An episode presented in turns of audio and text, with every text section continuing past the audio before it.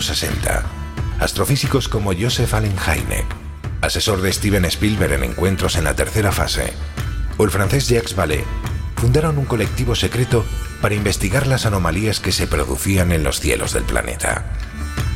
La conclusión a la que llegaron es que la ciencia, en muchos casos, no podía explicar lo que estaba sucediendo. Aquel colectivo fue conocido como el Colegio Invisible.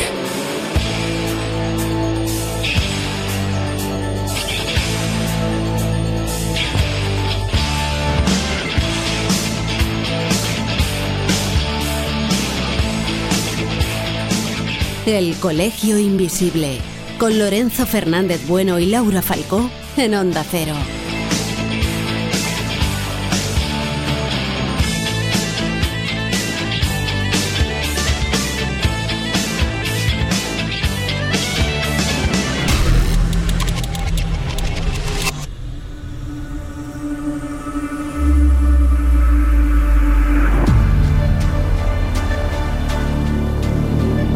Los espejos han sido a lo largo de los siglos objeto de vanidad, pero también elementos esotéricos de primer nivel, porque para los grandes ocultistas los espejos abrían puertas que en ocasiones no era recomendable traspasar.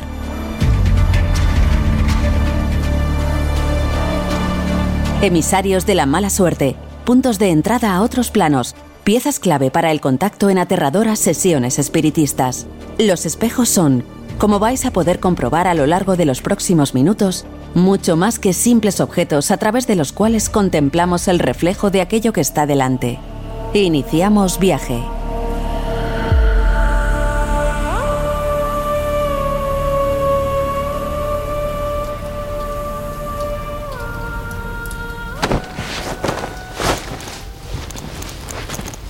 Hola, ¿qué tal? ¿Cómo estáis? Nosotros nos hemos venido a, una parte del colegio invisible que no solemos pisar. La verdad es que no está muy cuidado, tiene encanto, porque es quizás esa mm, zona más, vamos a decirlo así, de pesadilla gótica, mucha tela de araña, algo de escombro.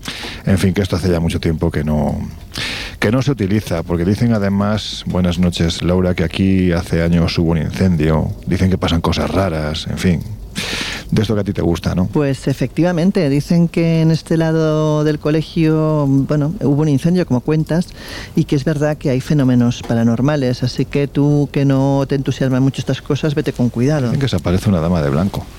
Mira, que ya están, ya están estos aquí, ya me extrañaba a mí que tardaran tanto en llegar. Pero bueno, ¿qué hacéis por aquí?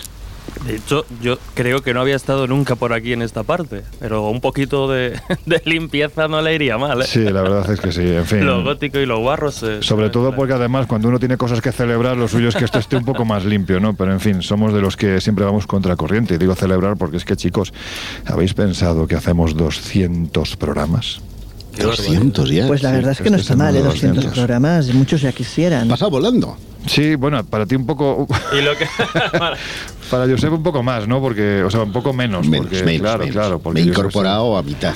Te incorporaste a mitad, sí, es verdad. Aquí recordamos y mandamos un fuerte abrazo a nuestro compañero Miguel Pedrero en este póker de ases, ¿no? Que inició el Colegio Invisible hace ahora 200 programas. Somos todavía una cosita muy pequeñita comparados con, con- con compañeros, por ejemplo, como La Rosa de los Vientos o Espacio en Blanco, que hace muy poquito tiempo Espacio en Blanco cumplió mil, Mil. mil programas en la nueva etapa. Ojo, no Justo. estamos hablando del global, por lo tanto somos una cosa muy pequeñita, pero a ver, cuando uno cumple una cifra tan redonda, pues hay que celebrarlo y a ser posible, como es hoy, en una escombrera.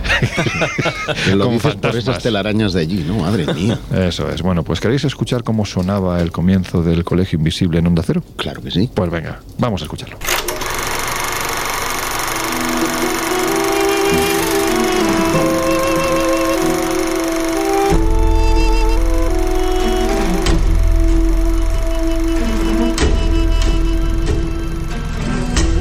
Todo misterio tiene necesariamente una explicación y lo que hoy es un enigma con el tiempo dejará de serlo.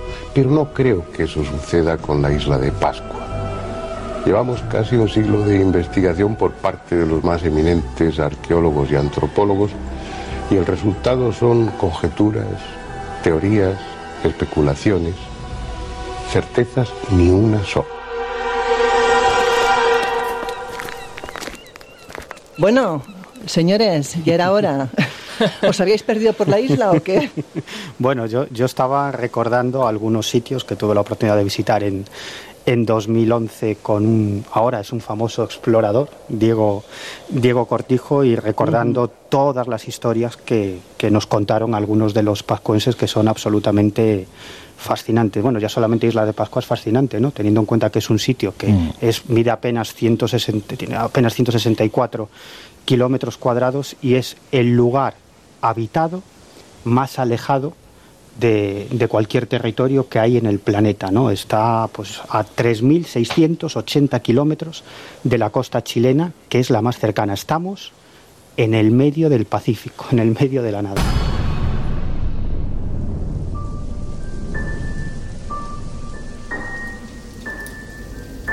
Bueno, y este pedazo de espejo, ¿por qué lo habéis destapado? Se va a estropear, ¿no? Un poquito viejo sí que está ya, pero en fin tiene su encanto, ¿no? Mira, mm, lo hemos destapado porque precisamente hoy vamos a hablar del poder, del significado, también incluso de augurios, ¿no? Porque los espejos se han utilizado para ver el futuro y maldiciones que dicen que los rodea. Y es que Laura, hay que ver, hay que ver lo que han dado los espejos de sí, ¿verdad? Pues sí, es cierto, durante milenios los espejos se han utilizado para contar el futuro, para ver el pasado incluso buscar la verdad. Fíjate que en Venecia, que fueron un poco, fue un poco la cuna de los primeros espejos, como era un producto muy caro, solamente lo utilizaban las familias ricas y pudientes y era un símbolo de, de riqueza y de ostentación incluso. Y es en el periodo medieval cuando se empiezan a, a recaptar estas historias de invocaciones deliberadas utilizando superficies reflectantes, que podría ser no solamente un espejo, sino también el agua. ¿no? Son rituales, sobre todo de magia de amor, en los que pues, invoca al espejo para que aparezca el rostro de la que va a ser la amada.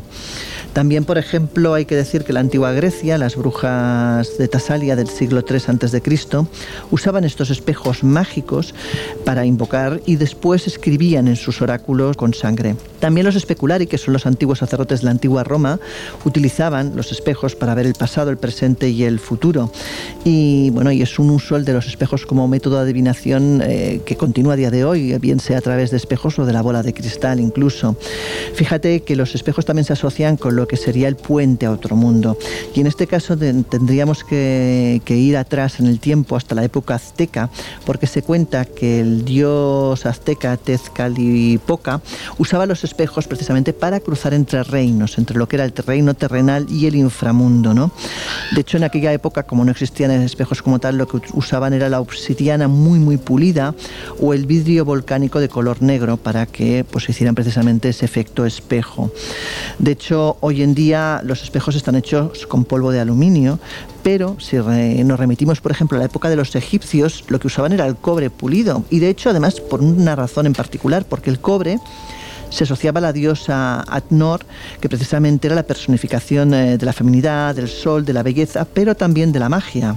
Y por último, eh, muchos, han, muchos han creído y siguen creyendo eh, en la actualidad que el espejo es el único método capaz de reflejar aquello que uno quiere esconder. ¿no? De hecho, hay culturas que creen en eso ciegamente. Una de ellas es la China. Y ellos utilizaban los espejos pues, para canalizar y capturar la energía principalmente de la luna. Y cuentan que el emperador quizás más famoso, hablamos de Qin Shi Huang, del cual hemos hablado muchas veces aquí en el, en el Colegio Invisible, pues lo que hacía era que tenía un espejo que él decía que era mágico y que le permitía ver las cualidades internas de aquel a quien enfocaba, con lo cual lo utilizaba para saber la realidad que había detrás de las personas. ¿Sabes cómo se dice? Precisamente, eh, Juan en Sevilla se dice así, con el acento de Juan. Juan. ¿Cómo te llamas Juan? Sí, sí, pues es Quincy Juan, del que ya hemos hablado y que nuestros oyentes sobradamente recuerdan, porque es aquel que fue enterrado con miles de soldados de terracota. Es decir, este es el emperador que eh, unifica la China actual en la época de los estados combatientes. Estamos hablando del 220 a.C. y a partir de ahí China se convierte más o menos en lo que es hoy en día. Es el que además construye o inicia la construcción de la gran muralla china, pues para mm, evitar la- las invasiones. En fin, fue un personaje bastante ¿Y. cuya sepultura, eh, ¿Cuya qué? Sepultura Ah, sí. sigue por estar abierta. A pesar de que Sí. conoce su ubicación, eh, corre la leyenda de que como en Indiana Jones está lleno Sí, de flechas, trampas y un mar de mercurio del que Mm. se han encontrado algunos vaporcillos por ahí que eh, hasta que la tecnología no lo permita sigue durmiendo allí. Bueno, yo creo que más que la tecnología es que los chinos van muy despacito, es decir, en eh, la arqueología china me refiero. ¿eh? Eh, no tienen tanta prisa porque saben que lo que hay ahí es una tumba de un tamaño descomunal. De hecho, lo que se planteaba hace años es que para poder abrir la tumba era tal su tamaño que había que desplazar de lugar varios pueblos y una factoría. Una fábrica, es decir, estamos hablando de un tamaño pues, pues importante, lo suficientemente importante como para pensar que en la tumba de este señor las crónicas de Shimakian, que era el historiador de aquel tiempo, decía que trabajaron más de 700.000 personas, es decir, un pedazo de tumba.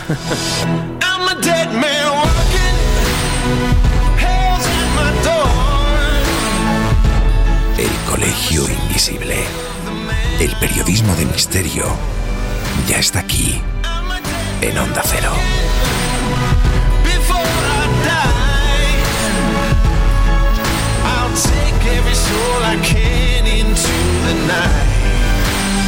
And kill till I die.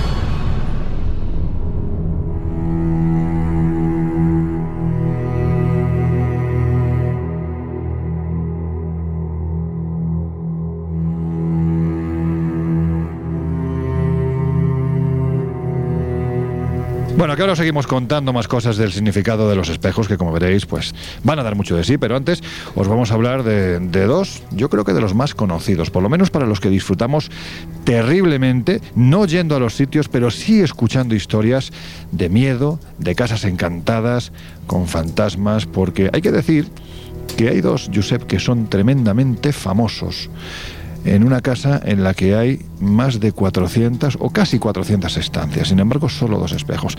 Ahora nos vas a contar alguna cosita de este lugar. Antes, escuchad.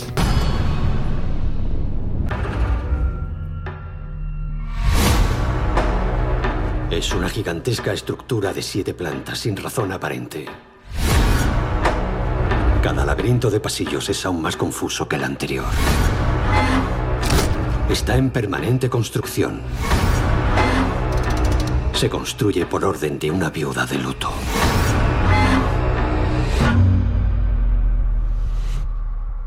Sarah Winchester es la accionista mayoritaria de la compañía de armas de repetición Winchester.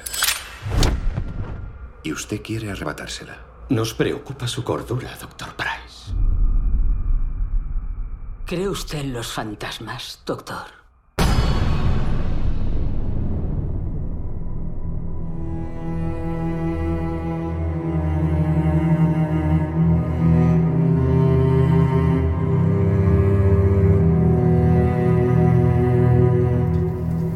Bueno, pues ha pasado en alguna ocasión por el Colegio Invisible, es un lugar recurrente al que yo creo además que en un futuro habría que plantearse un viajecito porque es un sitio de flipar. La Winchester Mystery House, un lugar con muchas habitaciones, con muchas chimeneas, con pasillos que aparentemente no conducen a ningún lugar y con solo dos espejos. En efecto, eh, resulta que la casa norteamericana más embrujada de la historia tiene 467 entradas, 160 habitaciones, 47 chimeneas y solo dos espejos. ¿Qué cosas? Eh, tal vez os suene el apellido Winchester. Sí, pum. Seguramente de las pelis de indios y, y yankees iba a decir, pero bueno, ahí estamos Yankees. todos. yankees, yankees. Ah, vienen de yankees. El Los de caballería yankees, eran yankees, ¿no? Sí, sí, sí. El nombre de los rifles eh, que se emplean, no en las pelis, sino que se empleaban en la guerra de, Los de verdad. secesión, los de verdad, eran los Winchester. Y su viuda, Sara, descubrió que, mm, bueno, podía existir sobre el apellido familiar una maldición precisamente por las almas que esas armas habrían ah, matado. Y se dice que ese es el origen precisamente de la leyenda de esta casa. Porque además se produjeron diferentes hechos luctuosos, ¿no? Es decir, hubo, hubo varias muertes en esa familia que llevaron a la conclusión de Sara de que efectivamente ahí había una especie de maldición, ¿no? Una maldición que, oye, ya, a lo mejor ya querría para mí, porque la mujer heredó 20 millones de dólares y 777 acciones de la compañía Winchester que eh, se elevaban aproximadamente a unos eh, 3.000 cuando falleció su suegra y ella asumió cerca del 50% del capital. Te recuerdo que parte de la maldición es la muerte de su hijo y la muerte de su De esposo. su- no, eso no. Eso no, Vale, eso no, vale. no, eso Se lo no. Yo, pienso. yo quiero los 20.000 eh, dólares diarios, que es lo que se calcula pasado a moneda actual eh, que ganaba esta mujer. 20.000 dólares diarios. Bueno, así que te puedes imaginar que con esa pasta no tenía problemas de, para construir y de construir lo que le diera la gana. Según la leyenda, Sara se convenció de que la única forma de vivir una vida normal en esa casa era eh, no terminarla. Eh, así ningún fantasma podría instalarse en ella y por eso contiene muchas características pues utilizadas para atrapar precisamente a los espíritus, ¿no? Para despistarles. Hay puertas pequeñas o que no conducen a ninguna parte y ventanas que miran adentro de otras partes de la casa. Aunque la mansión sea enorme, hay, sin embargo, solo dos espejos. Y esto se debe a que Sara creía, o al menos dicen eso, o decían esos sus sirvientes, que los fantasmas temían a su propio reflejo. Dicen los espiritistas que durante el sueño se debe cubrir el espejo, ya que es vulnerable a los ataques de los espíritus eh, negativos, ¿no? Durante las horas eh, de oscuridad. Pero hay otro motivo. La ausencia de espejos es compatible con la obsesión que tenía Sara de no mostrarse en eh, público. Tenía la costumbre de mantener su rostro cubierto por un velo negro en casi todo momento y de hecho eh, se cuenta que si un sirviente veía su cara inmediatamente era eh, despedido aunque hubiera sido de una forma accidental y fugaz no tan celosa era de su intimidad que una de sus primeras decisiones al comprar los terrenos de San José que es donde se asienta la mansión Winchester fue encargar que se plantara un seto alto y alrededor de la propiedad para evitar que la vieran una de las pocas imágenes que existen precisamente de ella fue tomada por un jardinero mientras pasaba a una cierta distancia en su carruaje. En el carruaje, sí. Y eh, si hubiese sabido que la habrían fotografiado, pues seguramente hubiera destruido el negativo. Así que no es extraño que a ella no le gustaran los espejos. Pero, ¿qué me diríais si os digo que tantas habitaciones, entradas, escaleras laberínticas, nada tienen que ver con los fantasmas, sino que hay un mensaje oculto? ¿Ah, sí? Ah, pues esto es nuevo, esto no lo sabía. Es, es una historia muy interesante, muy interesante, perdón, que refleja. Bueno, puede ser también interesante, quién sabe. Sí, bueno, sí, o interesante. bueno, el caso es que eh, eso al menos es lo que postula Richard Alan Wagner, que fue uno de sus biógrafos, en un peculiar eh, libro que se llama El secreto perdido de William Shakespeare, Ah. en el que dice que la autoría de eh, las obras de este ilustre escritor británico en realidad son imputables a Robert, a Robert no, a Francis Bacon. El caso es que eh, Wagner dedica un capítulo entero de este libro a Sarah Winchester y elucubra que eh, esta mujer que ha tenido unos estudios eh, brillantes, ella estuvo en, en Yale, es una melómana que tocaba el piano hasta altas horas, por lo tanto con una cultura amplísima que viajó por toda Europa, etcétera era incompatible con las ideas, digamos, más supersticiosas, ¿no? Y entiende que esas ideas Tampoco sé muy bien por qué. fueron asumidas por los sirvientes porque efectivamente se producían ruidos y se producían cosas, pero que ella en realidad eh, y debido a, un, a, a su paso precisamente por la Universidad de Yale entra en contacto con toda una corriente de pensamiento. Pensemos además que hacía aproximadamente unos 20 años, 15-20 años que acababa de ver la luz el eh, libro de Charles Dodson, más conocido como Lewis Carroll, eh, publicado como Alicia a través del espejo. Y bajo esa apariencia de cuento infantil, eh, que está en la secuela de Alicia en el País de las Maravillas, explora un tema que eh, tiene que ver con la masonería. Según Wagner, las posibilidades de un universo en cuatro dimensiones y eh, en el que los espejos son metafóricamente esos portales de acceso a estadios más elevados de conocimiento. Por resumir, digamos que eh, cuando ella viaja a Europa, entra en contacto con las teorías de Rudolf Steiner, quien concibía un universo como un eh, gigantesco organismo vivo y eh, que estaba en constante evolución. De ahí que él, eh, ella piense que el universo está en eterna construcción y quiera hacer una casa en eterna construcción. Eh, el interés de Sara eh, nace precisamente en 1884 cuando entra en contacto con estas teorías, eh, digamos, después de enviudar, es decir, ella ya es viuda, que es cuando asume la finca de San José y quiere eh, transformarla en ese eh, lugar, y entre los lugares que visita tienen que ver muchas veces con la antigua masonería, como es el caso de la Catedral de Chartres, de Chartres y su célebre laberinto, o la capilla de Roslin en Escocia, que también tiene una escalera que no lleve a ninguna parte. Es decir, que ah, fue fijando ideas que posteriormente llevarían a esta increíble construcción. Bueno, está, está bien tirado como posibilidad, ¿no? Además, de hecho, un escéptico como tú, Jesús, seguro que avalarías Me lo compras, más. tú me lo compras. Yo lo más yo esta, lo compro. esta parte que la posibilidad, pero realmente también estamos hablando. A ver. El hecho de ser supersticioso o tener ciertas creencias en aquel tiempo, yo creo que no era tanto de la clase de los estratos más bajos como de los estratos altos. Recordemos que estamos prácticamente en el momento de plena ebullición De- del, del espiritismo, espiritismo. y, Y el, ahí espiritismo cuando llega a Europa es que estamos hablando de que quien practicaba el espiritismo y quien se fascinaba con el espiritismo eran las clases altas en los salones de té. Por lo tanto, esto ya no te lo compro. El tema de la simbología, construir un edificio de estas características tan enorme por el hecho de que tenía o flirteaba con la masonería, puf, madre mía, es que es una auténtica barbaridad. Estaríamos hablando del mayor templo masónico del mundo. Y te digo que con independencia de, de esa tesis, es verdad que en tiempos modernos incluso, pues, porque la casa se puede visitar y son muchos los visitantes que acreditan no solo escuchar o ver eh, fenómenos paranormales, Es que la ven a ella. sentirse agredidos. es que la ven a ella. O sea, quiero decir, independientemente de que eso son percepciones o quién sabe si realidades, yo ahí no voy a entrar, pero mm, no sé, yo mm, creo que me quedo. fíjate, Prefieres a los fantasmitas. Mm, Creo, me quedo más con esa visión y además es que la tradición lo que cuenta, que quizás por eso es por lo que esos espejos son tan conocidos, es que están todo el año tapados, salvo cuando se cumple el aniversario de la muerte de su hijo. Y cuando se cumple el aniversario de la muerte de su marido. Es el único momento en el que ella abría esos espejos, quitaba las mantas, pues para intentar, bueno, pues, pues eh, maquillarse, eh, homenajear a sus muertos, porque estaba convencida de que los espejos eran la puerta de acceso de aquellos a los que quería despistar construyendo esa casa. De, de todas formas, eh, y sigo en mi postura esceptiquilla en ese Bien, sentido, bien, bien, bien. Hay, un, hay un caso eh, muy similar, no tiene las... eh, Que son las dimensiones- las, las dimensiones ni el número de habitaciones de la Winchester en Uruguay.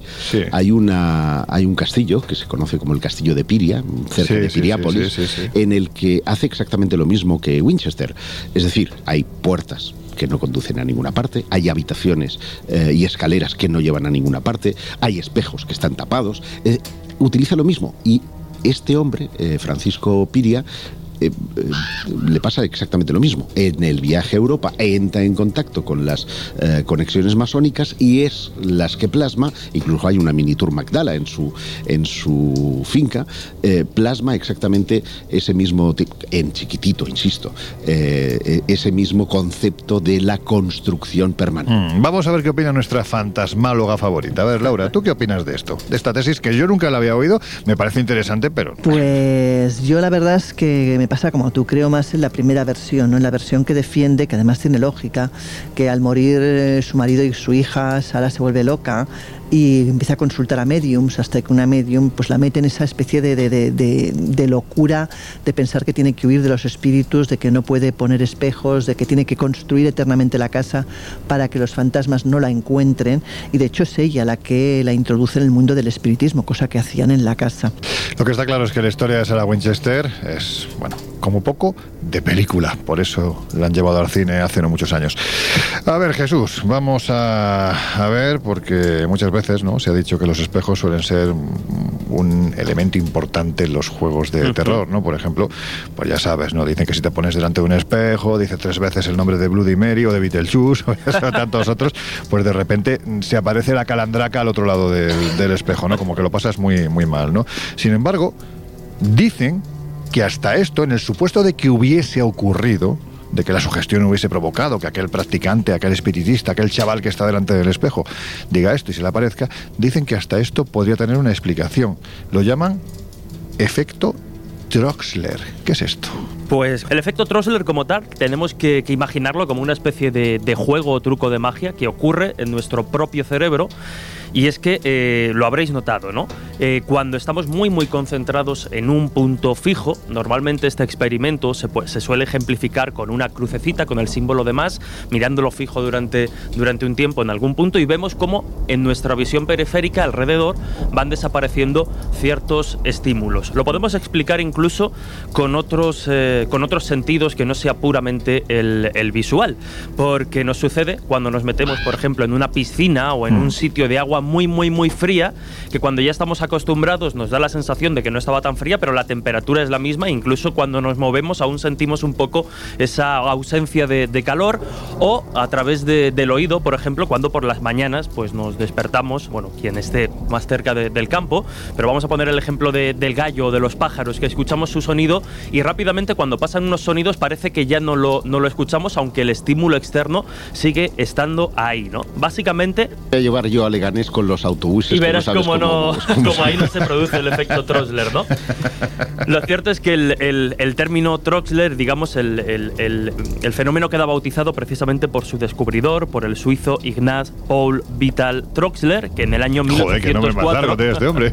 ya publicó los hallazgos sobre esta ilusión óptica que se produce al mirar un punto fijo durante, como decíamos, un tiempo concreto y cómo las imágenes periféricas van desapareciendo. El desvanecimiento de estas figuras es una reacción, como decimos, cerebral al adaptarse nuestro cerebro a los estímulos que en principio no son importantes en ese momento. En teoría, además, este efecto aumentaría precisamente la capacidad de procesamiento cognitivo y mejora también la eficacia de la, eh, de la percepción.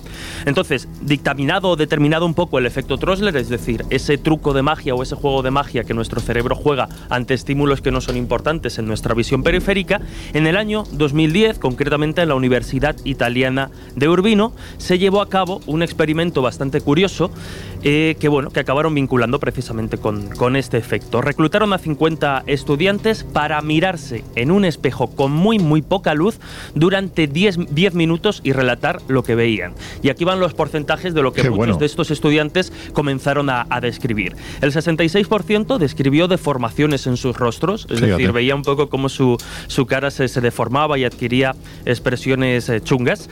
El 18% dijeron haber visto un animal, o sea, una cosa totalmente inexistente en ese experimento. El 28% una persona desconocida, y aquí ya podríamos empezar Oh. a establecer relaciones con la creencia o la sugestión en un momento dado de haber visto un ser espectral. Y fíjate, porque el 48% eh, afirmaba haber visto un monstruo o un ser fantástico. Todo eso cosas que no estaban allí.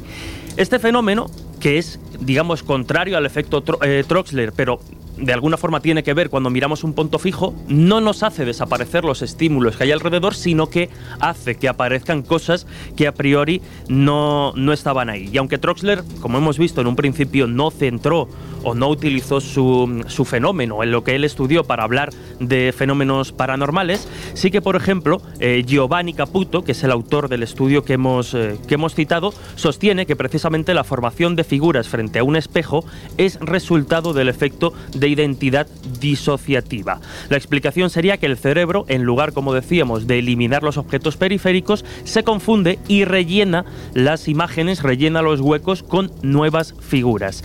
De esta manera, pues algunas personas afirman, ¿no? Como hemos visto en esos porcentajes, presenciar incluso imágenes aterradoras, pero a priori todo sería, sin más, una construcción del cerebro en esas eh, condiciones tan concretas. Bueno, pues aquí tenemos la explicación del escéptico. Con esto nos vamos a quedar de momento porque tienen que llegar nuestros queridos compañeros de los servicios informativos de Onda Cero Radio.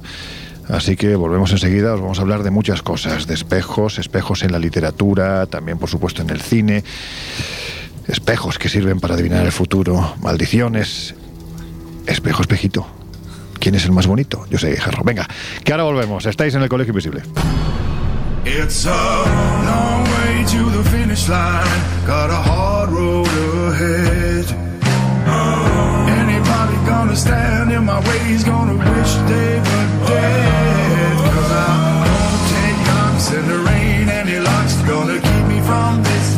En unos minutos volvemos a abrir las puertas del Colegio Invisible en Onda Cero.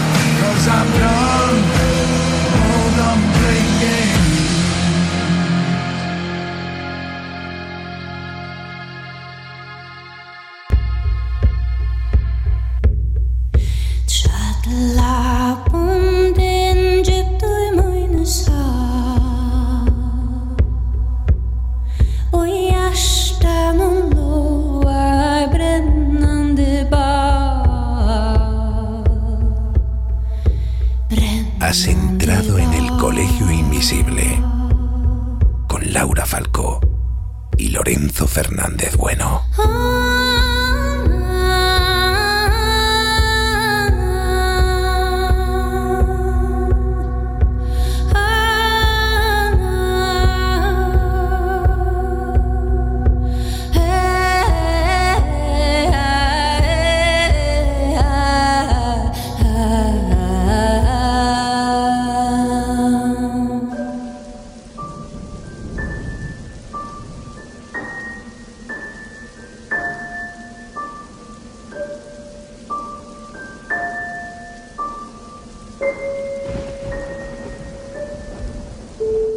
Bueno, pues ya estamos de vuelta. Si te acabas de incorporar al Colegio Invisible de hoy, que sepas que te estamos hablando de una serie de objetos, objetos de vanidad, dicen, que en el pasado, también hay quien piensa que en el presente, eran puertas a otras realidades, los espejos.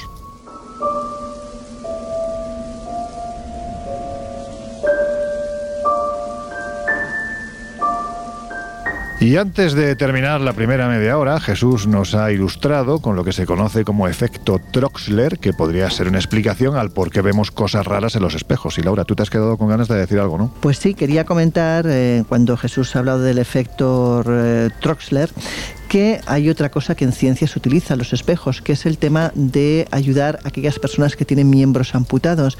Resulta que cuando a alguien le amputan un miembro puede ocurrir que durante tiempo tenga la sensación de que todavía le duele ese miembro, precisamente por su ausencia, por esa especie de, ¿Qué cosas? de, bueno, de angustia que despierta el hecho de no verse un miembro.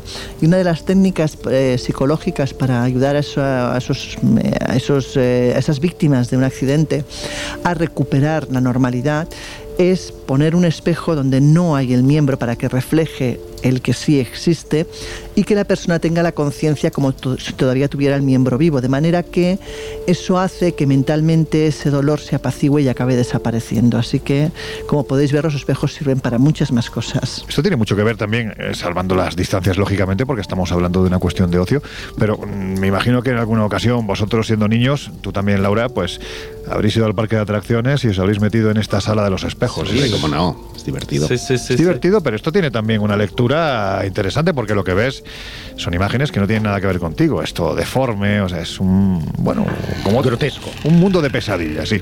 En fin, Laura, que otro de los aspectos que vamos a tocar a lo largo del programa de hoy es la importancia, casi me atrevería a decir, que interpretación de los espejos dentro de algunas obras literarias verdaderamente importantes, porque aparecen en ocasiones como si revelasen la verdad, ¿no? Y si hay un espejo conocido desde hace décadas, Ese es espejito, espejito, el de Blancanieves. Pues a menudo se creía que los espejos absorbían y almacenaban lo que reflejaba para usarlo después, y se cree que este podría ser el origen del famoso cuento del espejo de Blancanieves. De hecho, se piensa que la verdadera Blancanieves fue en realidad una baronesa bávara del siglo XVIII, cuyo padre volvió a casarse en 1743. Dicen que la nueva madrastra favoreció a los hijos de su primer matrimonio y que recibió un espejo de su nuevo esposo como regalo. Bueno, pues se cuenta que esto era un espejo ¿Qué es un espejo parlante? Pues se denominaban espejos parlantes aquellos espejos hechos en la región bávara del Or, en Alemania, porque eran tan perfectos, de tanta calidad, que se decía que siempre decían la verdad. El espejo real en el cual se inspira el cuento de hadas parece que hoy puede verse en el Museo Spessart del Castillo de Lor, precisamente. Y bueno, y pese que las prácticas adivinatorias fueron perseguidas por la Iglesia, nos dicen las crónicas que muchos reyes, príncipes y nobles intentaban adivinar el porvenir por recurriendo a este método. Tenemos personajes tan conocidos como Catalina de Medici o Enrique IV, pero también tenemos, por ejemplo, a Alberto Magno o a Cornelio Agripa, que hacían predicciones valiéndose de un espejo. Y quizás el caso más reconocible es el del médico, alquimista y ocultista Caliostro, del cual yo pues utilizo su tarot, ¿no?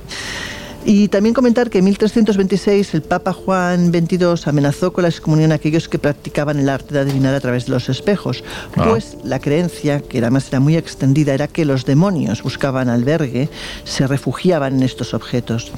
Un procedimiento de hecho habitual entre los adivinos consistía pues también en sumergir los espejos de metal en el agua y entonces cuando la imagen dentro de ese agua era más borrosa quería decir que la persona podía morirse prematuramente y si la imagen era nítida pues que la persona tenía una larga vida por delante. Cuentan también que el médico alemán Anton Messner disponía eh, pues de una cubeta de madera negra en la cual decía la reina María Antonieta habría visto reflejado en las turbias aguas de este, de este cuenco todo el desenlace de la Revolución Francesa, incluyendo pues la muerte de sus amigos, incluso la suya propia. Así que imagínate pues qué mal rollito, ¿no? Ser consciente de que, de que te van a decapitar. El Colegio Invisible en Onda Cero.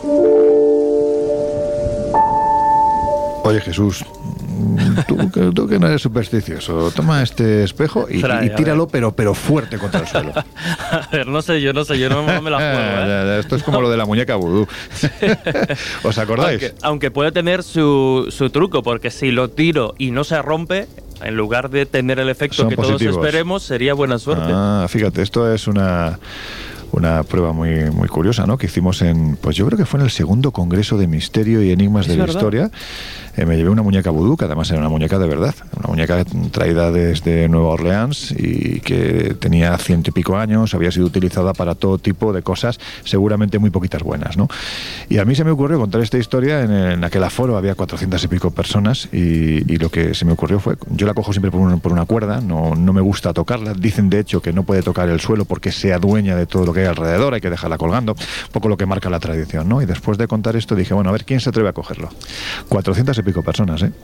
Ninguno. Nadie. Nadie, lo que son las cosas, ¿eh? El respeto, el respeto. El respeto a estas cosas, ¿no? Que uno es escéptico, pero qué fácil es creer en ellas, ¿verdad? bueno, pues hay que decir que, que incluso hasta al más escéptico, digamos que en un momento determinado esto de romper un, es- un espejo como que no le mola nada, ¿no? La cuestión es, Jesús, ¿de dónde viene esta tradición? Tú rompes un espejo, son siete años de mala suerte. ¿Por qué? Pues tiene múltiples interpretaciones y múltiples origen, porque, orígenes, porque probablemente estemos ante una de las supersticiones más universales. Ya sabéis que aquí muchas veces hemos hablado de todo tipo de creencias y no en todos los lugares eh, se repite. Claro. El número 13, que aquí nos da fobia, en otros lugares es al revés y da buena- suerte. Pero en el caso de los espejos, sí parece que la encontramos registrada eh, a lo largo de hace ya muchos siglos y a lo largo también de muchos, eh, de muchos países. Rápidamente, por ejemplo, en Rusia se cree que romper un espejo es presagio de una gran desgracia para un amigo. Eh, puede ser una muerte, puede ser un Pero ¿por qué un amigo? A mí, bueno, porque la tradición lo... lo- O sea, lo- si yo ahora mismo rompo un espejo en Rusia, eh, la desgracia es para Josep, si no para yo lo mí. rompo, exacto. Joder. Joder, Exacto. pues vaya. Pero, por ejemplo, aunque como decíamos, eh, también, por ejemplo, en, en China está muy asociado al, al- al Año Nuevo, aunque es cierto que si rompes el espejo en en Año Nuevo y recoges los trozos de forma cuidadosa y después los entierras en una especie de ritual, puedes exorcizar un poco esa mala suerte después Ah. de haber roto un, un espejo. Pero vamos a, a responder a la pregunta, ¿no? ¿De dónde viene un poco? Eh, porque como digo, hay múltiples interpretaciones. Suele relacionarse con la creencia romana y griega de que el cuerpo humano se renueva cada siete años. La realidad, por ejemplo, es que en Inglaterra la primera mm, referencia documental de esta clase de supersticiones la encontramos a mediados del siglo XIX. No nos tendríamos que ir tan atrás. Pero también, por ejemplo, se habla de que en Grecia y Roma precisamente consideraban que el, el reflejo, nuestro reflejo en el espejo, no era ni más ni menos que la visión de nuestra alma o nuestro espíritu. Por tanto, si se rompía ese espejo, de alguna forma estaba eh, alma, indicando claro. que estábamos haciendo trizas Te ibas al limbo, nuestro, vamos. nuestro espíritu. Eso es. Eh, algunos, por ejemplo, y aquí hago la broma fácil, ¿no? Aquello de si el tamaño importa o no, porque parece que en el mundo de los espejos también tiene su repercusión, ¿no? Porque si el espejo que rompes es un espejo pequeñito, un espejo de mano, pues oye, te puedes relajar porque la suerte será cuestión de días o de un par de semanas. Siete meses, siete días. Ahora, si nos vamos a un espejo de unas dimensiones mucho mayores, pues ahí sí que estamos ya ante los eh, siete años de, de- de mala suerte. Y entre las muchas eh, explicaciones a este origen, hay una eh, que estaría asociada eh, o que sería explicada, digamos, desde el punto de vista histórico y antropológico, porque parece ser que eh, esta superstición de que cuando lo rompemos tenemos eh, siete años de, de mala suerte es consecuencia de un momento y de un episodio histórico muy concreto que nos llevaría a la Venecia de finales del siglo XV y comienzos del siglo XVI. ¿Por qué? Pues porque precisamente en aquel momento y en aquel lugar se pusieron de moda los grandes espejos realizados con vidrio y en los que además se ponía una lámina de plata en la parte posterior, haciendo que las personas y las cosas pues se reflejasen, digamos, con una nitidez mucho mayor. Pues bien, como podéis imaginar, estos espejos eran un objeto absolutamente de lujo Claro. destinado eh, tan solo a la gente pudiente El de la cristal de Murano, ¿no? Me imagino que sería. O sea, que Ujú. Eso sí que es una maldición, que se te rompa, vamos. Claro, pues por ahí van los tiros, porque eh, precisamente el altísimo coste económico de estos espejos hacía que se comparase su valor con el salario de varios años de cualquier sirviente, Claro. que al tener que desplazar estos espejos, limpiarlos, moverlos, si se rompían o tenían un accidente con ellos, lo que hacían los dueños es que no les pagaban hasta compensar el precio de ese espejo. Fíjate. Parece ser que la cifra alcanzaba, como hemos dicho, el sueldo de varios años. No se sabe muy bien por qué con el tiempo se establece en esa cifra de siete años, pero parece que ya es una superstición, una creencia que nos acompaña desde hace años. Por resumir, esa vinculación al alma en las culturas más antiguas y de una forma, una forma de explicarlo más moderna, precisamente por los espejos, los grandes espejos como objetos de lujo que más eh, valía no romper, porque si no podían suponer una desgracia, ya no tanto personal, sino al bolsillo con lo que esto acarreaba.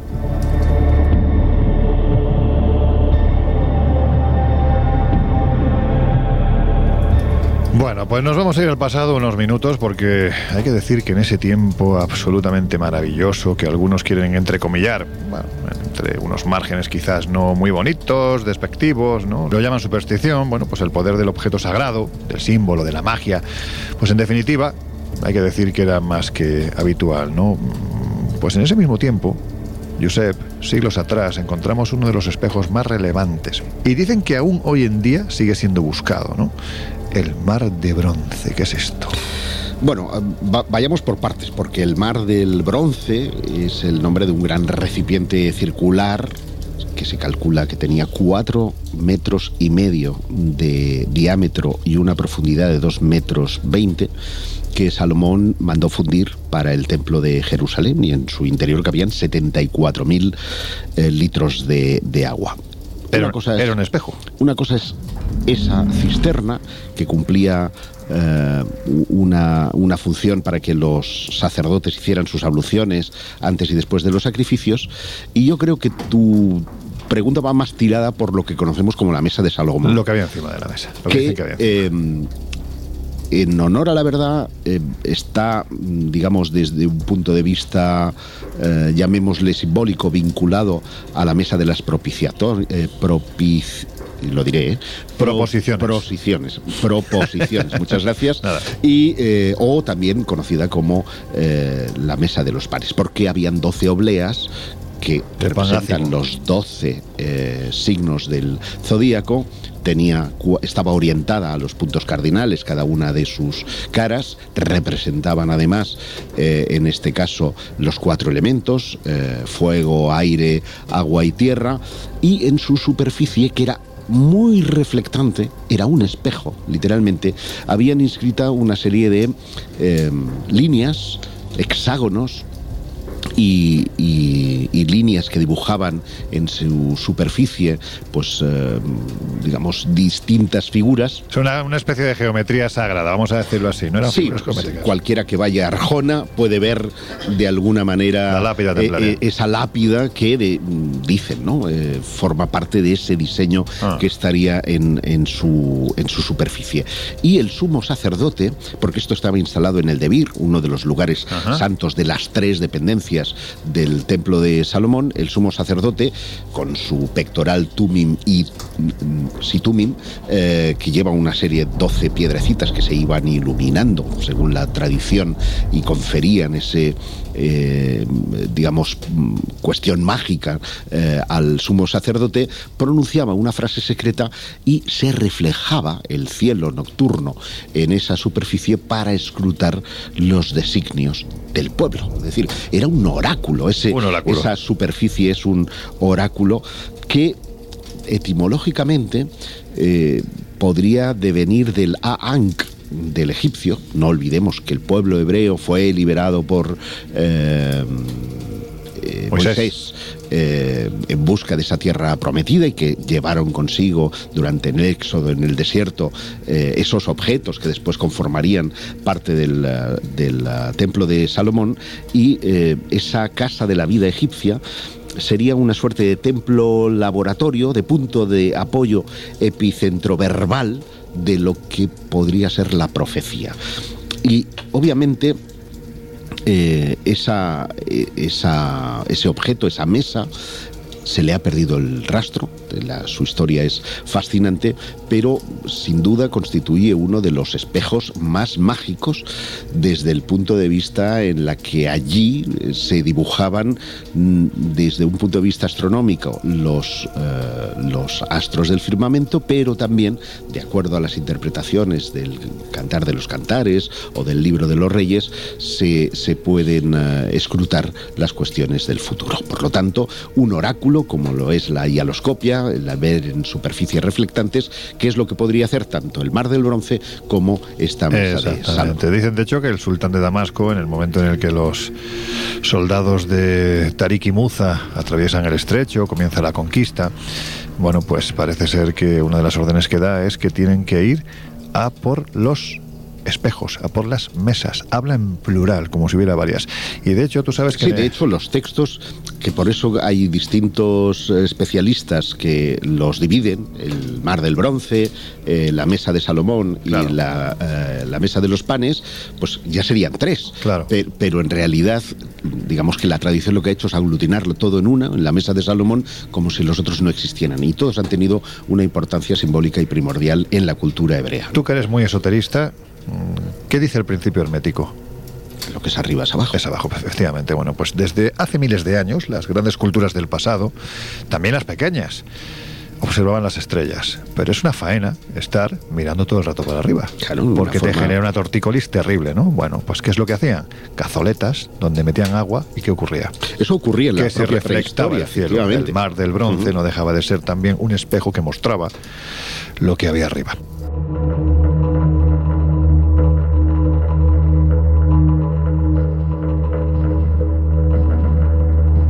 Bueno, pues fijaos, para la tradición judía era importante cubrir todos los espejos en una casa donde alguien había muerto mientras la familia realizaba el periodo de luto, que duraba también siete. ¿eh? El siete es un número bastante mágico en el pasado, siete días, ¿no? Se creía que si los espejos no estaban cubiertos, el espíritu del difunto podía quedar atrapado en alguno de estos objetos, quedando además imposibilitado para pasar a la otra vida. En otras culturas dicen que los espejos se cubrían por la noche mientras la gente dormía en sus casas para, bueno, pues en cierto modo asegurarse de que el alma de aquel que estaba durmiendo no quedara atrapada en uno de ellos. Y para la cultura oriental, los espejos estaban dotados de, de un gran poder místico, ya que se los consideraba capaces de espantar ni más ni menos que a los espíritus malignos. Podríamos hablar de todo esto, podríamos hablar de la vinculación que tiene con el Feng Shui, porque colocar las cosas dentro de una casa de una forma determinada, si sigues las reglas del Feng Shui, no es casual, también evidentemente los espejos. Y, los espejos juegan en el Feng Shui un punto muy importante. Bueno, pues Laura, lo que parece evidente es que además esto de utilizar los espejos como método adivinatorio es también algo muy antiguo. Pues sí, es así, porque pensemos que los espejos tienen esa capacidad de duplicar la realidad, que parece que no, pero puede ser muy inquietante.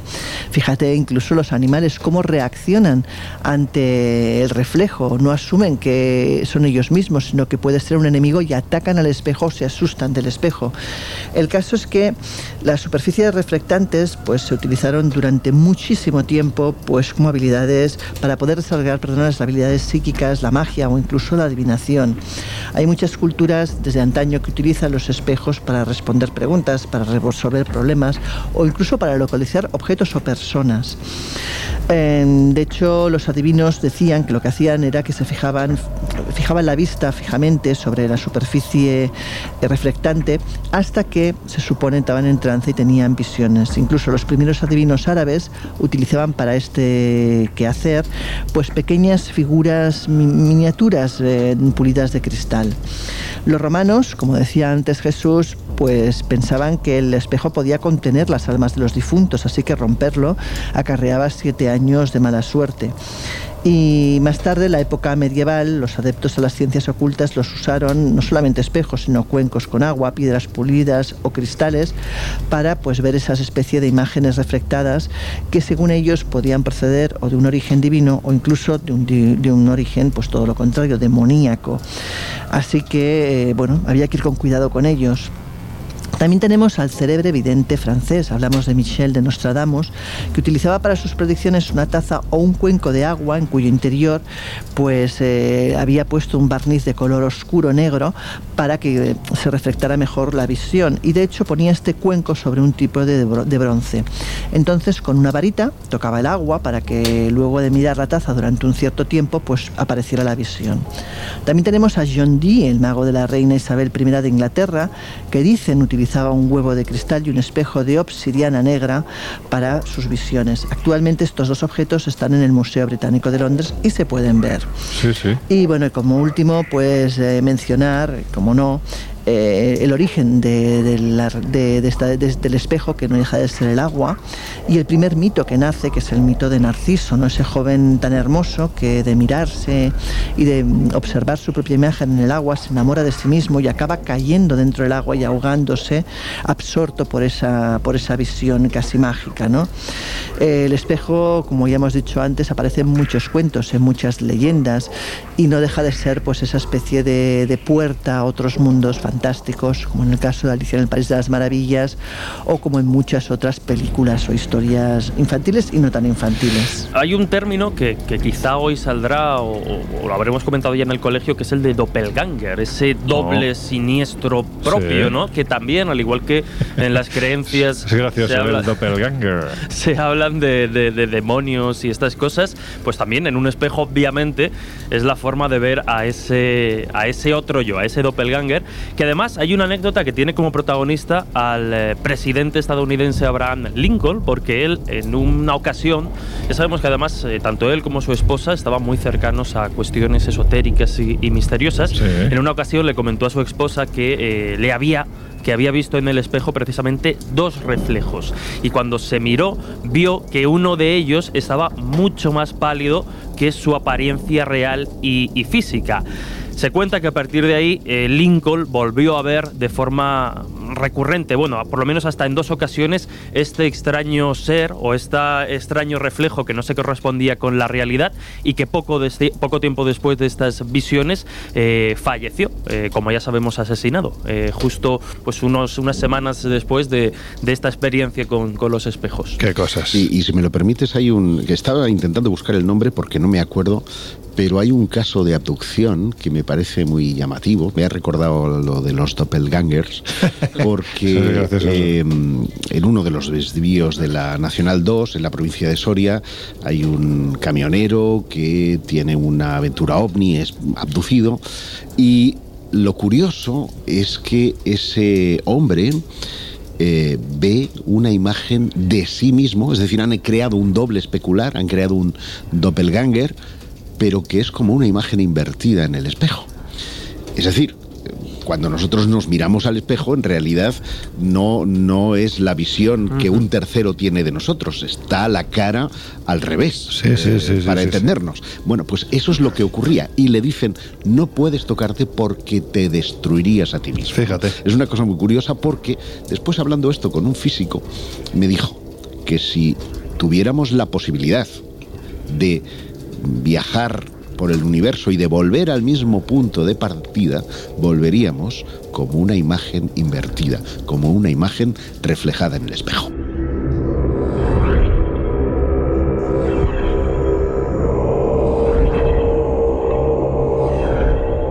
Bueno, pues esto no sé yo si es para temer a los espejos, todo lo que estáis contando, pero hay que decir, Jesús, que también existe la fobia a los espejos. Pues sí, sí que existe. No tanto a los espejos, sino a vernos reflejados en el espejo o en cualquier Bueno. superficie capaz de devolvernos eh, esa, esa imagen. Y tiene un nombre. Antes hablábamos precisamente de la cata... Perdón, es que es A ver, difícil. a ver, a ver, a ver. Catoptromancia, eh, que viene precisamente de catotrom, que sería espejo, en este caso mancia magia, pues la fobia sería la catoptrofobia. Y Jolines. como digo, es esta fobia que se caracteriza, obviamente la fobia ya sabemos lo que es, ¿no? Es ese miedo irracional y persistente a cualquier elemento que, que quien no la padece puede considerarlo absurdo, pero que realmente quien, quien lo tiene pues le puede fastidiar. A mí te digo que yo estoy vida. empezando a tener tosofobia. Es decir, est- estoy cogiendo una manía y un miedo a la tos de Josep, porque es que vamos, va, va surfeando los Voy programas, voy a hacer un pronóstico y no es precisamente por Vais a toser dentro de un poquito. Joder. Pues como decimos, esta catoptrofobia sería ese miedo irracional a los, a los espejos, o como decíamos, más concretamente, a ver nuestro reflejo en ellos o cualquier superficie eh, reflectante, véase un escaparate, ¿no? Eh, en función del, del nivel de fobia hay gente que, que incluso le puede costar en un momento dado salir a la calle eh, por ver esos reflejos pues en la marquesina, en el autobús, o como mínimo lo, lo- lo evita. Las personas que, que sufren esta fobia, pues al igual que sucede con otra clase de, de fobias, como podéis imaginar, experimentan ansiedad, nerviosismo o incluso pueden llegar a desarrollar en un momento determinado un ataque de pánico al enfrentarse al reflejo en un, en un espejo. Parece ser que, bueno, pues como podéis imaginar, este miedo mm, surge de las maneras más insospechadas, pero puede tener relación con el eh, temor de ver algo inesperado en, en el espejo, como hemos estado comentando en los minutos anteriores, o incluso pues en la creencia ¿no? de que los espejos tienen esas propiedades eh, místicas o sobrenaturales. En un ámbito más eh, terrenal, a veces más triste, pues también obviamente puede tener que ver con el no reconocimiento o la no aceptación de nuestro físico o de alguna característica física eh, concreta. Al igual que otras fobias, como decíamos, pues puede llegar a tener un impacto significativo en la vida diaria de una persona, ya que puede limitar muchísimo sus actividades y generar un malestar considerable. En algunos casos, pues esta fobia, como decíamos, puede estar relacionados, eh, relacionada perdón, con trastornos de ansiedad mucho más eh, amplios. El tratamiento, pues obviamente pasa por ir a terapia, por asesorarse con un profesional. Principalmente suele trabajarse esta fobia con terapia cognitivo-conductual o con la terapia de exposición, que por mal que suene o por eh, malestar que pueda generar al que la padece, al final consiste en ir gradualmente, poco a poco, De choque, ¿no? enfrentándote. Lo que se llama terapia de choque. O sea, te Exacto, enfrentándote y- a tu reflejo en, eh, en un espejo. Bueno, pues ante la ausencia de limitaciones, nosotros os planteamos siempre, pues eso, que no haya fronteras y si hay algo que facilita que no las haya, son nuestras músicas esenciales. Os dejamos con una de ellas y enseguida volvemos. Unchain my heart, baby. Let me be. Cause you don't care. Well, please. Set me. El Colegio Invisible. Los jueves de una y media a tres de la madrugada en Onda Cero. Unchain my heart. Baby, let me go. Unchain my heart. Cause you don't love me no more. Every time I call you on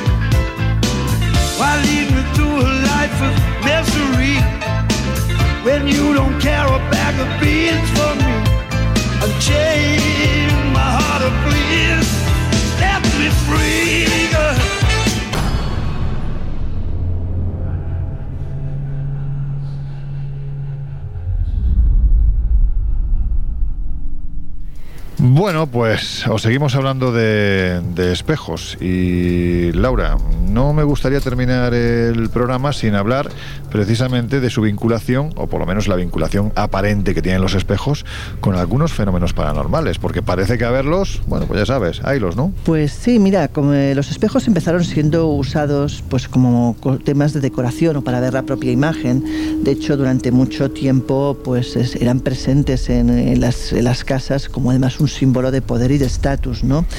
Los estudiosos en temas ocultos postulan que dentro de los espejos se puede desarrollar otro mundo, un mundo distinto al nuestro mm, o un mundo mundo incluso parecido al nuestro, pero donde se invierte toda la imagen y la realidad. Eh, hablan de ellos como portales que comunican con el más allá, con un mundo a veces distinto u otro similar al nuestro. Y no son extraños los eh, relatos donde personas afirman haber visto todo tipo, de, toda suerte de cosas reflejadas en ellos. Hablamos de seres que no están ahí, de familiares recién fallecidos que se presentan casi como para despedirse, de fenómenos paranormales eh, de todo tipo. Hablamos, por ejemplo, de manifestaciones a través de los espejos, imágenes, sombras, luces, em, brumas que aparecen de dentro del espejo o incluso seres que parecen atravesarlos, voces, puntos fríos, extraños ruidos, olores que parecen emanar o incluso en los peores de los casos se habla de actividades poltergeist ocasionadas por espejos. De hecho, los psíquicos afirman que visualizar un espejo de noche a la luz de las velas puede conllevar muchos peligros, pues según los mitos y las leyendas, el espejo no mostrará solo tu reflejo, sino también el de las supuestas entidades paranormales que habitan el lugar, ya sean fantasmas, almas en pena o incluso demonios. También puede mostrar presagios de muerte, incluida la propia. De hecho, bueno, ya comentaba Jesús, pues todo el ritual de Bloody Mary, ¿no? Hay muchos rituales, incluso algunos satánicos asociados precisamente a pues los espejos. Algunos aseguran que si por la noche pues tú pones la habitación a oscuras y pones un espejo y velas y te quedas mirando fijamente a esa imagen del espejo, poco a poco puedes perder tu entidad y ver a personas distintas, incluso a monstruos, según comentan, ¿no? Eh, los espejos, como decíamos, pues se suelen tapar en velatorios por miedo a que se queden las almas atrapadas en ellos. Y lo que cuentan también es que si se han quedado las almas atrapadas en alguna ocasión, cuidado, porque entonces lo que hay que hacer es no cubrirlos para dar vía a que puedan liberarse de- del espejo, si no se van a quedar ahí por siempre. En este sentido también, eh, pues comentarte una experiencia que yo tuve hace muchos, muchos años en una sesión de espiritismo. Se nos ocurrió, bueno, no es que no lo pensamos, dejamos a un espejo que había una cornucopia preciosa detrás mío y en un momento dado de la sesión, pues el chico que estaba delante realmente enloqueció, empezó a gritar diciendo que había visto un demonio salir del espejo. Era una persona que no, no era fantasiosa precisamente, todo lo contrario, o sea, no quería hacer espiritismo y no creía en todas estas cosas y bueno, salió de allí como alma que lleva el diablo absolutamente fuera de sí, pálido y, y afirmando que había visto a un demonio pues salir de, de esa cornucopia, ¿no? O sea, vamos, mm, bueno, mm, al menos mm, mentir no creo que mintiese porque te digo, era una persona muy poco crédula en estas cosas.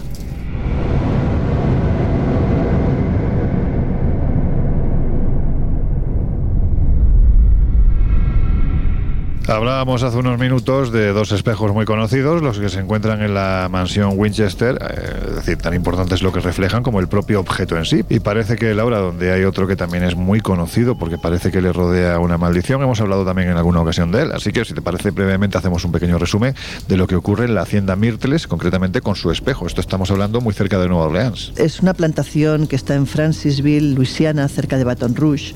Esta plantación fue construida en 1796 por el general David Bradford y originalmente se llamaba Laurel Grove. Eh, lo que ocurre es que el general vivió poco tiempo en ella porque hasta que el presidente Adams no lo perdonó por su papel en la rebelión del whisky en Pensilvania no pudo mudarse con su esposa y sus cinco hijos. Al principio vivían fijos allí y luego dicen que dejaron de hacerlo y empezaron a ir, a ir solamente durante las vacaciones porque ya en aquella época contaban que habían apariciones extrañas. Se dice que la finca fue construida sobre un cementerio indígena y que probablemente esa es la raíz de todo el problema.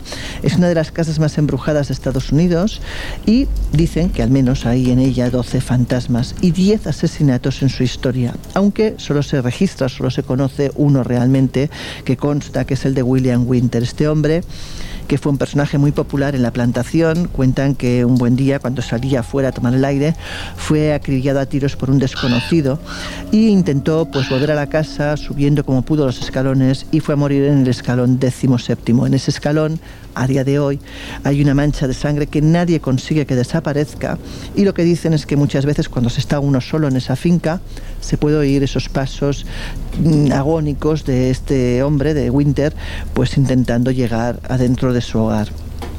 También dicen que lo más famoso de la finca es un espejo. ¿Por qué? Porque en ese espejo hay apariciones. De hecho, se aparece, pues, precisamente Sarah Bodruf y también los hijos que fueron asesinados por una, esclava de la finca, por Chloe.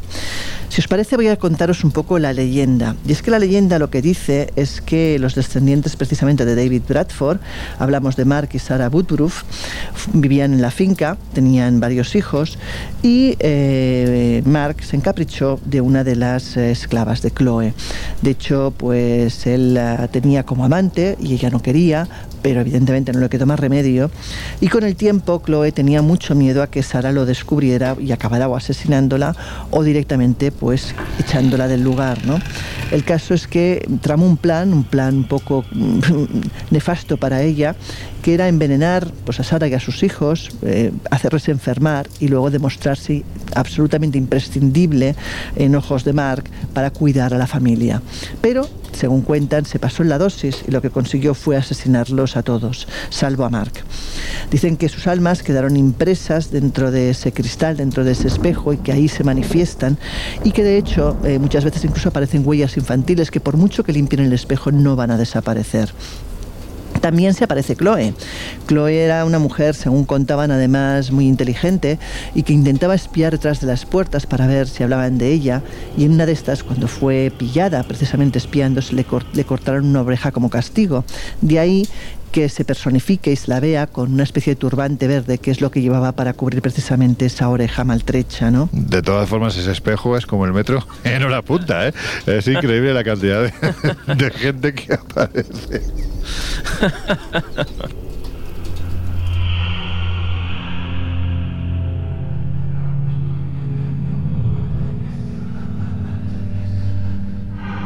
Bueno, pues antes de terminar vamos a irnos de nuevo, vamos a viajar en la historia porque yo creo que merece la pena ver que los espejos, más allá de puertas a otras dimensiones, al más allá eh, objetos de culto, ocultistas, esotéricos, todo lo que tiene que ver con la magia y con el misterio, también fueron históricamente importantes, por ejemplo Jesús, a la hora de inclinar una batalla hacia un lado o hacia otro. Y hay que decir que eso está muy representado, no vamos a hacer spoiler, pero en la última entrega de Indiana Jones y el día de, del destino, pues eh, ahí hay una escena brutal en la que aparece un señor que se llama ni más ni menos que Arquímedes. Y Arquímedes tiene mucho que ver con lo que ocurrió en Siracusa y los espejos también. Pues sí, porque siempre ha trascendido los siglos la historia de que Arquímedes llegó a desarrollar un sistema de espejos gigantes que se utilizaron ni más ni menos que para defender la ciudad de, de, Siracusa en la antigua Grecia, precisamente contra las invasiones romanas durante la Segunda Guerra Púnica. Pues bien, según esta leyenda, ahora vamos a ver, el famoso matemático e ingeniero Arquímedes, que, que no solo habría diseñado estos espejos, que, insisto, casi legendarios, sino otros ingenios precisamente para la guerra, pues se habría convertido ni más ni menos que en el... Eh, temor y había generado pues hasta cierto punto paranoia en los soldados romanos de ver qué, qué, qué, qué invento, ¿no? Qué, artilugio o arma de guerra habría sido capaz de diseñar este, este inventor para combatir. Lo cierto es que nos encontramos no muchas referencias clásicas a estos... Eh, espejos de Arquímedes, porque parece que la única referencia de los historiadores y autores del momento sería la de Luciano de Samosata, eh, que sí que habla de estos espejos, pero por ejemplo, si repasamos otros autores como Plutarco, como Plinio el Viejo, como Tito Livio, sí. otros historiadores de la época, ellos no citan en ningún momento estos espejos, no se mencionan, sí que hablan, ojo, de ingenios y proyectiles, eh, bueno, fuera de, de, de la imaginación del momento, auténticas armas originales y, y, muy bestias, pero no de estos espejos. ¿Qué es lo curioso? Que a lo largo de los siglos han sido muchos los hombres ilustres y los grupos de investigación que han tratado de validar o no esta, esta historia. Vamos a dejarlo de momento ahí.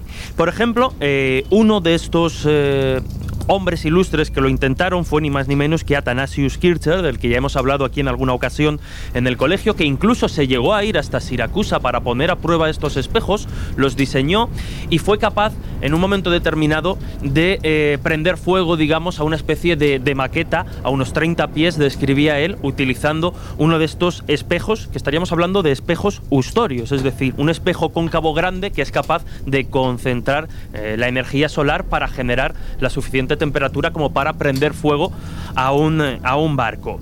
En 1637 el filósofo Descartes también se pronunció sobre esta cuestión diciendo que para él eh, les resultaba bastante ingenuo que las personas se creyesen esta, esta historia.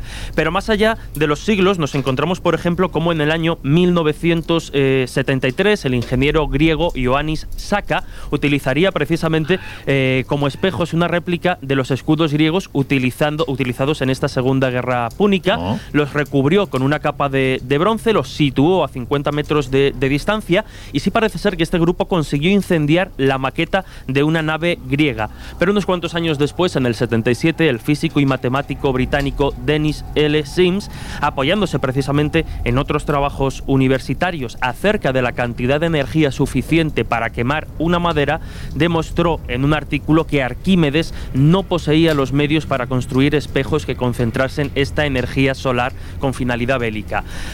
Eh, más recientemente, en el año ya en el año 2005, se experimentaría de nuevo con espejos proyectando la luz solar sobre una maqueta de, de, un barco del cual brotaron llamas, pero solo en una parte. Y ojo, esto es importante, esto se consiguió solo cuando el barco estuvo inmóvil alrededor de 10 minutos, lo que vendría a demostrar que si no imposible, es muy complicado que Arquímedes utilizase estos espejos porque, claro, los barcos obviamente se estarían moviendo. Por tanto, en base a estas em, confirmaciones o estas investigaciones científicas, es muy probable que Arquímedes sí que lograse prender los barcos, pero probablemente utilizando otro tipo de artilugios como pues lanzar flechas o lanzar bolas ardientes. Eso también está gracioso. Sí, sí, sí. Pero no los espejos porque habría sido muy, muy complicado. O muy lanzar la complicado máquina época. tiquitera, que era un objeto que tampoco debería estar ahí. Bueno, quién sabe lo que hizo Arquímedes, ¿no? Venga, que terminamos.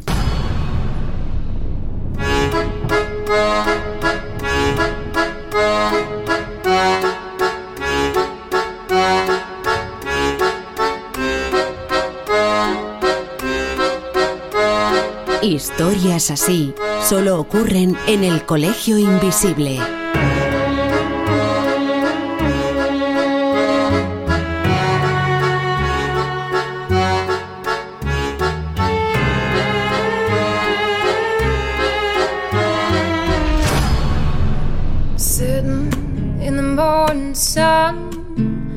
I'll be sitting till the evening comes, watching the ships roll in.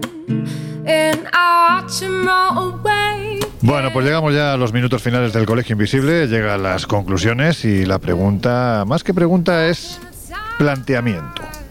Si yo os digo que hicierais a las 2 de la mañana, por ejemplo, bueno, 12, venga, vamos a ponernos una, una hora buena, las 12 de, de la noche, os ponéis delante de un espejo a oscuras y con dos velas, ¿lo haríais? Hasta esa parte sí. Sí, está- Reformulo la pregunta, ¿estaríais cómodos? Mm, Eso ya es distinto. Vale, ¿qué tienen los espejos que generan esta sensación? Mira, yo lo he hecho y, y lo he hecho de pequeño y lo he es hecho que de mayor. el hombre que lo ha probado todo. Porque, porque siempre me ha. El, el tema de los espejos siempre me ha fascinado. Yo recuerdo eh, cuando estaba en cuarto de GB, es decir, Sí. 8 o 9 años, íbamos a casa de un compañero que tenía un espejo eh, antiguo, en un marco de estos antiguos, que tenía esas eh, manchitas eh, marrones. Y mm, siendo de día, nos cerrábamos la puerta, quedábamos completamente oscuras y encendíamos un par de velas. Y la sugestión es poderosa. Siempre los espejos han fascinado por esa capacidad de duplicar la realidad. En realidad, estás viendo, estás viendo con ojos de tercera persona a ti mismo. Y eso es utilizado además en terapia como la terapia del espejo, porque hay personas que tienden a esconderlos o a taparlos precisamente para no ver el paso del tiempo, para no ver cómo, cómo cambian sus, eh, sus rasgos, ¿no? O cómo va estropeándose el cuerpo a, medida que pasa el, el tiempo. Tiene esa, esa fascinante eh, propiedad de vernos a nosotros mismos y como decía anti- eh, anteriormente Laura, cuando tú le muestras a un animal la superficie de un espejo, mm, tiende a atacar. Igual que los niños, que muchas veces cuando se ven por primera vez en un espejo es como una especie de, de choque eh, brutal, ¿no? Y fíjate, tiene además Conclusiones, es- es- esa, esa última faceta eh, que, eh, que no hemos comentado aquí es muy interesante. La de ocultar también la realidad. De ahí que se haya planteado como paso a universos. Leonardo escribía al revés. Y para ver sus escritos había que eh, Reflejarlos en un reflejarlos en un espejo. Es decir, que yo creo que nos entronca con esa parte más oscura, con esa parte desconocida, con ese universo ignoto que es el de las muchas dimensiones. Y el de los espejos es una de ellas.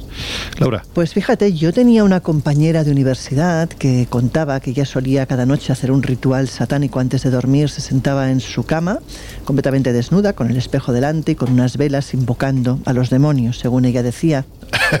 Joder, y no tenía otro personaje al que llamar, hombre, no sé. Un día nos invitó a ir a su casa a juntarnos a ese ritual y yo la verdad es que no pasé de la puerta. Me pareció que aquello no, no procedía y que probablemente no, no era nada positivo, así que no lo hice. Es verdad que con el tiempo esta chica acabó bastante mal, no sé si por un problema psiquiátrico o por lo que llevara o hiciera en esos rituales, y ahí a saber. Bueno, yo creo que alguien que todas las noches se dedica a invocar al demonio muy bien de la cabeza no está. Pero esto es una opinión puramente personal. Jesús, te toca. Bueno, yo creo que como comentábamos al principio, cuando hablamos de, de tradiciones con tantos siglos de, de historia que vienen de tan atrás, al final es casi inevitable que, que- que nuestro ADN cultural se instale un poco, si no ese miedo, ese respeto, ¿no? Que asociamos a tantos objetos como, por ejemplo, la, la Ouija, ¿no? Que hasta el más escéptico eh, afirma no tenerle miedo, pero si le propones hacerla sola en según qué circunstancias, puede, puede tener reticencias. Pues con los espejos pasa un poco, un poco lo mismo, ¿no? Y tiene que ver precisamente con esa larga tradición que hoy hemos repasado, que nos acompaña casi desde el principio. Parece que ese reflejo tiene algo de mágico, de, de- de- de simbólico, e incluso en según qué circunstancias de, de Y también con lo que comentaba Josep, ¿no? Al final es enfrentarnos no a nuestros propios miedos, pero sí a nuestra, a nuestra imagen, ¿no? Y eso a veces puede tener también eh, consecuencias de percepción.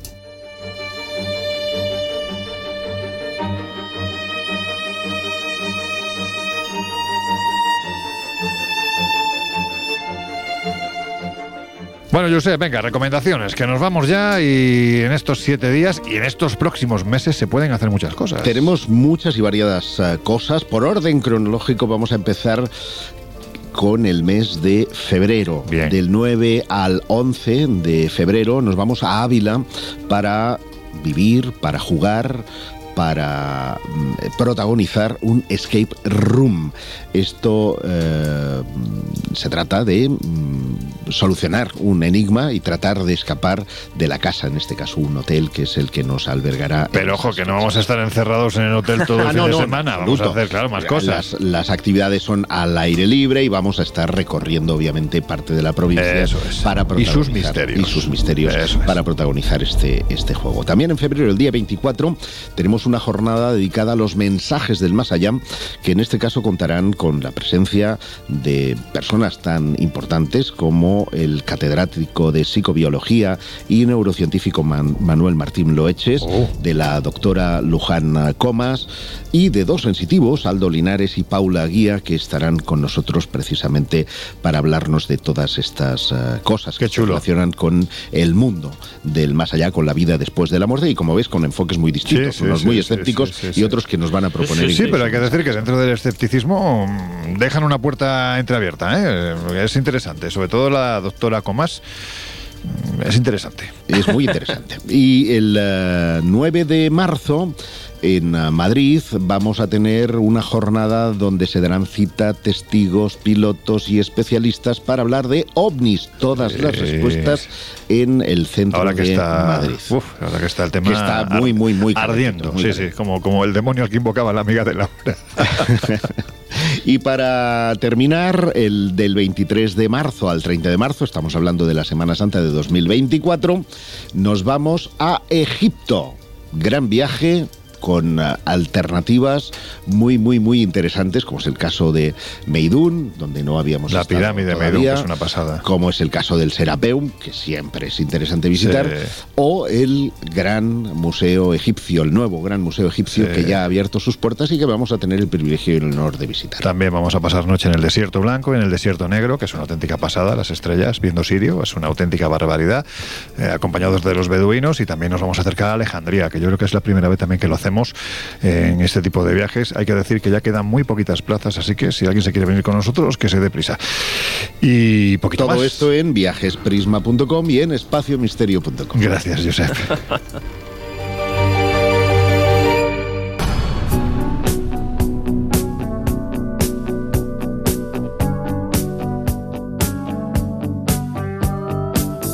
El Colegio Invisible. Con Lorenzo Fernández Bueno Laura Falcó. En Onda Cero.